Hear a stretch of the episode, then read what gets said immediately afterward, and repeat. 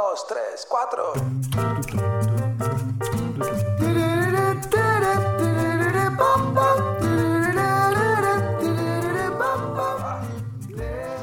Ken Honda dice en su libro Happy Money que el activo más valioso que nosotros tenemos son nuestras relaciones. ¿A qué se refiere? ¿Cómo podemos trabajar ese activo? ¿Cómo podemos ser ricos en relaciones? ¿Y qué? ¿Cómo eso lo podemos linkear con nuestras finanzas, con nuestra realidad financiera? Todo eso en este episodio. Mi nombre es Rodrigo Álvarez y esto es el podcast de Neurona Financiera.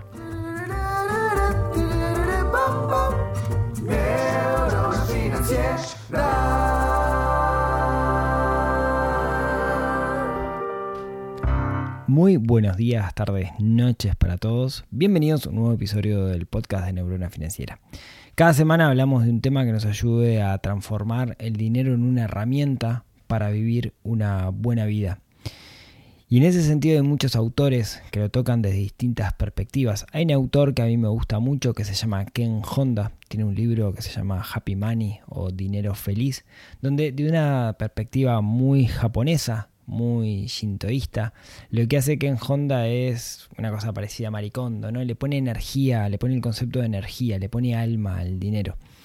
Y, y de alguna manera intenta develar por qué muchas personas tienen problemas con el dinero yendo hacia atrás, yendo hacia los padres, hacia los abuelos, y trae arriba de la mesa, pone arriba de la mesa una realidad que es muchas personas tienen miedo a la escasez y lo que dice, y, me parece sumamente relevante, que lo pensemos al menos, es, vos nunca vas a vivir en un contexto de escasez si tenés sanas tus relaciones, si sos rico en relaciones. Cuando digo relaciones me refiero a las personas con las cuales interactuamos. Entonces, si eso nos va a dar seguridad, ¿no deberíamos ponerle cabeza nosotros a mejorar nuestras relaciones? Para plantearlo de otra forma. Imaginemos un caso negativo, ¿no? Me quedo sin trabajo. Yo me quedo sin trabajo, se me complica por H o por B, trabajo en relación de dependencia y me quedo sin trabajo. No, no tengo plata para comer. ¿Qué puedo hacer para salir de esa situación? Y bueno, ante esa situación lo más probable es que el que te termine salvando o lo que te termine salvando sean tus relaciones sean aquellos contactos que tenés construidos, sea la familia, sean los amigos, sean personas a las cuales le hiciste un favor en algún momento de la historia.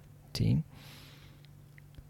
Usualmente nosotros tenemos conexiones, tenemos vínculo con los demás que se dan por casualidades de la vida, si es que existen las casualidades. Tenemos nuestra familia, que no la elegimos, tenemos nuestra familia extendida, nuestra familia política, podríamos decir, gente que es parte de la familia pero que no tenemos un lazo cosanguíneo. Tenemos amigos históricos que de la casualidad dio que fueran nuestros compañeros de primaria, de secundaria, del liceo, nuestros compañeros de trabajo. Tenemos nuestros compañeros de las distintas comunidades de las cuales somos miembros, el barrio, los otros padres de la escuela, etcétera, etcétera. Y muchas veces es muy difícil para alguien grande construir nuevos amigos. De hecho, e-, es, interesante, pero muchísimas personas utilizan a sus hijos para eso, ¿no? Los mandan a colegios caros con el fin de generar relaciones con padres que estén en un nivel, digamos, eh, que, de alguna manera le gustaría relacionarles porque tienen un beneficio en relacionarse con esas personas. Yo mando a mi hijo a un colegio donde van todos los gerentes porque quiero hacerme amigo de esos gerentes, ¿no? A lo que voy es que de forma natural nosotros estamos poniendo arriba de la mesa nuestras relaciones como algo importante, pero lo hacemos en piloto automático, no le ponemos cabeza. De alguna manera, lo que quiero transmitir hoy es, si nuestras relaciones son un activo tan importante, para nosotros es tan importante tener relaciones sanas, estar en contacto con muchas personas, ¿por qué lo dejamos por piloto automático? ¿Por qué lo dejamos simplemente que las cosas sucedan? ¿Por qué no accionamos al respecto? Y si ven, es bastante parecido a lo que nos pasa con el dinero. en el mundo del dinero, la mayoría actuamos por piloto automático. Simplemente hacemos porque hay que hacer y en ningún momento le ponemos cabeza para mejorar mejor, para mejorar mejor, qué horrible fue eso, para mejorar nuestra relación con el dinero. A lo que voy es que si nosotros actuáramos para mejorar nuestras relaciones, seríamos ricos en relaciones, lo que nos puede traer el día de mañana un beneficio muchísimo mayor. Entonces, la pregunta es, ¿qué podemos hacer para tener relaciones sanas? Recordemos aquella vieja frase de, Jim Rohn, que yo se la atribuí en algún episodio del podcast a Timothy Ferris, pero en realidad no es de Timothy Ferris, eh, que dice, somos el promedio de las cinco personas con las que pasamos más tiempo. Y a la larga se trata de eso, buscar armar un núcleo de personas a las cuales, con las cuales tengamos contacto, que ese núcleo de personas estén en el lugar donde nosotros queremos llegar. Entonces, el objetivo de este episodio es darnos algunas herramientas para crecer en relaciones. Pero lo primero es convencerlos de eso, ¿no? De si nosotros tenemos buenas relaciones, es, una, es un activo, esas buenas relaciones, que vamos a poder utilizar durante toda nuestra vida. Por eso es tan importante entender con quién nos relacionamos y el cómo nos relacionamos. Bien. Esto, esto puede llegar a implicar dejar de lado amigos que, no nos suman o que no son amigos, ¿no? grupos de afinidad los cuales tengo históricamente que quizás no sean los que debería tener. Pero bueno, vamos a ver cómo puedo yo mejorar esas relaciones, o sea, qué cosas puedo hacer yo como individuo para tener mejores relaciones. La primera creo que es en vez de buscar un fin egoísta cuando yo me relaciono con alguien, eso es, ¿qué puedo obtener de esta persona? Dar vuelta a la tortilla y pensar, ¿qué puedo sumarle yo a esta persona? ¿Cómo yo puedo ayudar a esta persona? Enfocarse en el dar y no en el recibir, porque creo que el recibir llega después, ¿no? Es una consecuencia de que nosotros estamos abiertos a dar. Entonces, entender cuáles son nuestras capacidades, qué, habilidades tenemos nosotros que podemos aportar a la otra persona. A veces es una habilidad técnica. Che, necesitas una mano para solucionar este problema, no sé, o, necesitas una mano en finanzas en algo. La vez pasada me pasó que estaba charlando con alguien eh, y me contó, no, lo que pasa es que tengo que hacer esto porque te das cuenta que está tal impuesto y si lo sabías que podrías exonerar ese impuesto, no, ¿cómo que lo puedo exonerar? Sí, pues yo ya pasé por eso y sé que se puede exonerar. Pa, explícame. Y, y, eso a mí me costó cero, pero yo lo, lo que pensé es, ¿qué le puedo dar? A veces no es un conocimiento técnico lo que le podemos dar a las personas, sino simplemente escucharlos. Simplemente o darles un abrazo, o estoy acá para hacerte compañía, o te alcanzo un té cuando necesitas tomar un té. Una vez leí algo que decía que un té era un abrazo en taza. Mí me gustó esa frase. ¿no? Entonces, no enfocarnos en el fin egoísta de qué puedo obtener yo de la otra persona, sino enfocarnos en qué te puedo sumar. Pero por otro lado, hay otra pata que también tenemos que resolver y es aprender a recibir. De nada sirve enfocarnos en dar, dar, dar si no sabemos recibir. Y, lo digo así como algo tonto, pero en realidad muchísimas personas no son buenas recibiendo, no tienen idea cómo recibir, no lo saben hacer, no saben recibir. Es una habilidad recibir y muchos no lo dominan. Entonces es muy importante aprender a recibir y eso implica desarrollar o desbloquear el nivel de la humildad. Tenemos que ser humildes para poder recibir. ¿sí?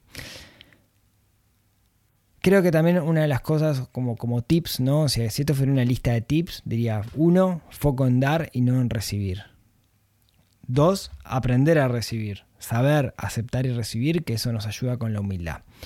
Tres, creo que tenemos que entender cuáles son los grupos en los cuales estamos, en los cuales gastamos más tiempo, ver de esos grupos cuáles nos suman, cuáles no nos suman, y no tener miedo a abandonar los grupos donde no donde la gente que está, está estamos con un tema histórico, pero hoy no nos, no nos, no nos aportan valor. Yo en los últimos tiempos he tomado decisiones de abandonar grupos. Abandonar grupo no quiere decir prendo fuego todo y no, quiere decir reducir la actividad en esos grupos, eventualmente si se juntan todas las semanas, no ir todas las semanas, eventualmente el grupo de WhatsApp no estar leyéndolo todo el tiempo, ¿no? porque son grupos que en este momento de mi vida no tienen nada para, para, mí, o no quiero esa vinculación, porque esa vinculación hoy no me suma de alguna manera. Entonces, creo que tenemos que ser conscientes de que nuestra capacidad también de vincularnos con personas está limitada por nuestro tiempo. Entonces tenemos que elegir muy bien cuáles son esas personas con las cuales nos queremos vincular y no tener miedo a desvincularnos de grupos que, que quizá podemos volver en el futuro, pero que en este momento no nos están sumando. Eh, hay una frase que, que la hablaban mucho en el, en el evento de, de Super Hábitos, eh, allá en Buenos Aires, que le decía, creo que le decía Fede Bongiorno, ¿no? Que decía, creo, que decía que, que la idea era rodearse de personas que llegaron al lugar donde vos querés llegar, ¿no? Eh, y eso me, parece súper interesante y a veces nos confundimos. Bien, les voy a contar una historia, esta historia no la conté nunca. Hace un par de años me tocó dar una conferencia en la mega experiencia Endeavor, que es un Endeavor es una organización a nivel internacional donde se promueven los emprendimientos, sobre todo emprendimientos de alto impacto, ¿no? buscando que sean emprendimientos grandes. Como me tocó dar una charla para emprendedores, me tocó, me invitaron a un almuerzo. El almuerzo era así, de parado en una carpa, donde estaban todos los que iban a hablar o la directiva de Endeavor. Y en un momento, cuando me quise acordar, estoy en una carpa rodeado de los grandes emprendedores, sobre todo tecnológicos de nuestro país. Estaban los dueños de Pedido Ya, Unicornio, los dueños de Globant, los dueños de eh, Newport, estaban, bueno, todo, gente, ¿no? de, local, ¿no? todos los grandes unicornios de Uruguay, empresas valuadas en más de mil millones de dólares, estaban ahí en la vuelta charlando. Y, y claro, si yo en una primera lectura yo les digo, rodeate de gente en la cual vos quieras transformarte o llegó donde vos querés llegar, yo los miraba y, la verdad que estaba re por fuera de la conversación. Era una conversación, para, para mí, digamos, a mi forma de ser, ¿no? Era re por fuera. Eh, era como que estuvieran hablando de, no sé, el botoncito blanco del Tesla, ¿no? Para hacer una idea. Y, y yo, viste, quería estar bocado y no había forma, ¿no? No era parte de ese grupo. Y, y en un momento me surgió una idea y dije, che, capaz que yo le erré, ¿no? Estos son la gente más exitosa bajo ciertos parámetros de éxito que no son los míos, pero en ese momento no lo vi. Y, y yo estoy por lejos, ¿no? Nunca voy a ser como esta gente.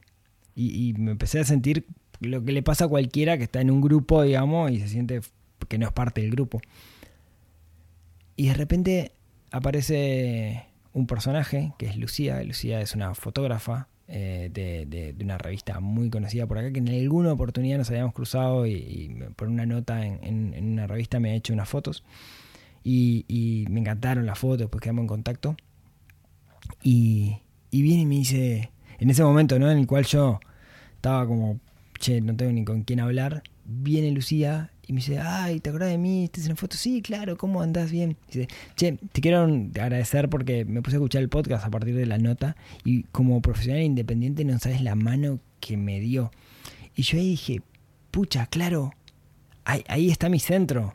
Yo no, no quiero hacer los mil millones de dólares. Si vienen todo bien, pero no quiero hablar del botoncito blanco del Tesla, sino que a mí lo que me llena más que eso es poder ayudar a las personas. Y, vino, tuve que venir Lucía como para recordármelo, ¿no? Y ahí me di cuenta, digamos, de que me estaba confundiendo en ese momento qué era lo que yo quería realmente, cuál era mi entorno. Yo no quería rodearme de personas, digamos, eh, eh, distintas a mí en ese sentido, sino que mi foco iba por otro lado, ¿no? Y eso me, de alguna manera me, me despertó mucho.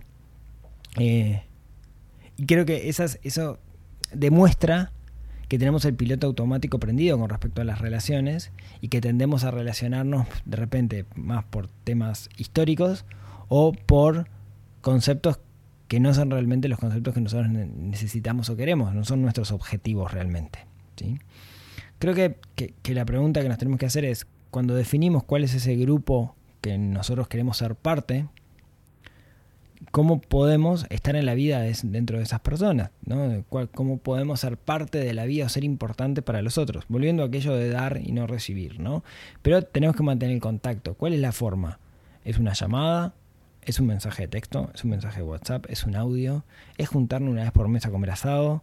¿Es hacer una juntada itinerante por cada una de las casas? ¿Es saludarlo en el cumpleaños? Bueno, no lo sé.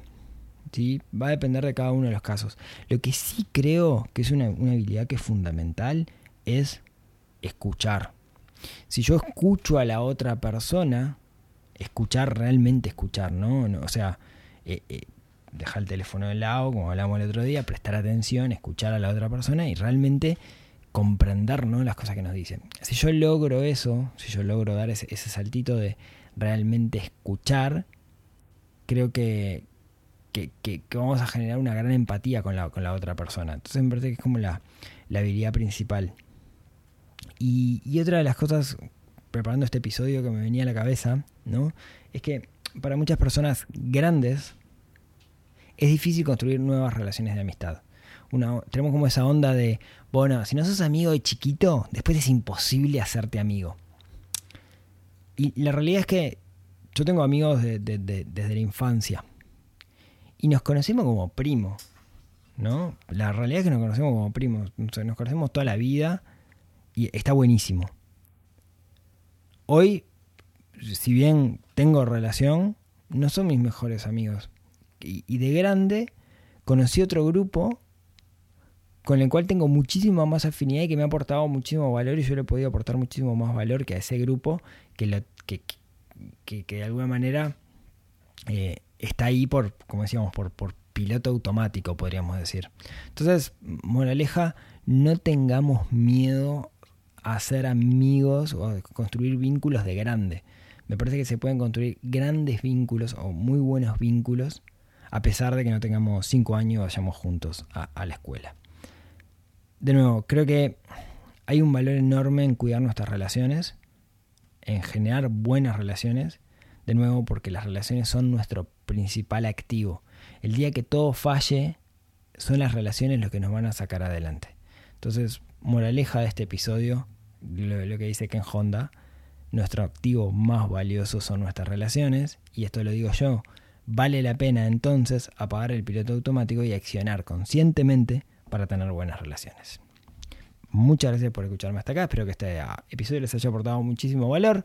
Como siempre, si tienen ganas, nos vemos, nos hablamos, nos escuchamos la próxima semana en otro episodio que ayude a desarrollar esa neurona financiera que tenemos un poquito dormidos y estamos obligados a despertar para ser personas más felices. Les mando un abrazo y hasta la próxima semana. Chau, chau.